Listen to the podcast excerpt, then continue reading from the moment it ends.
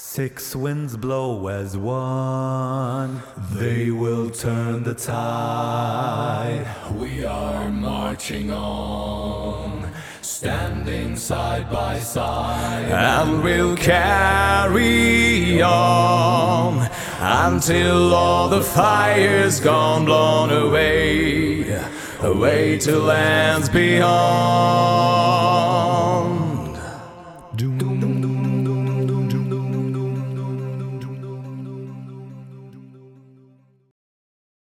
Sechs Fässer gehen in ein. Ja, wie kann das sein?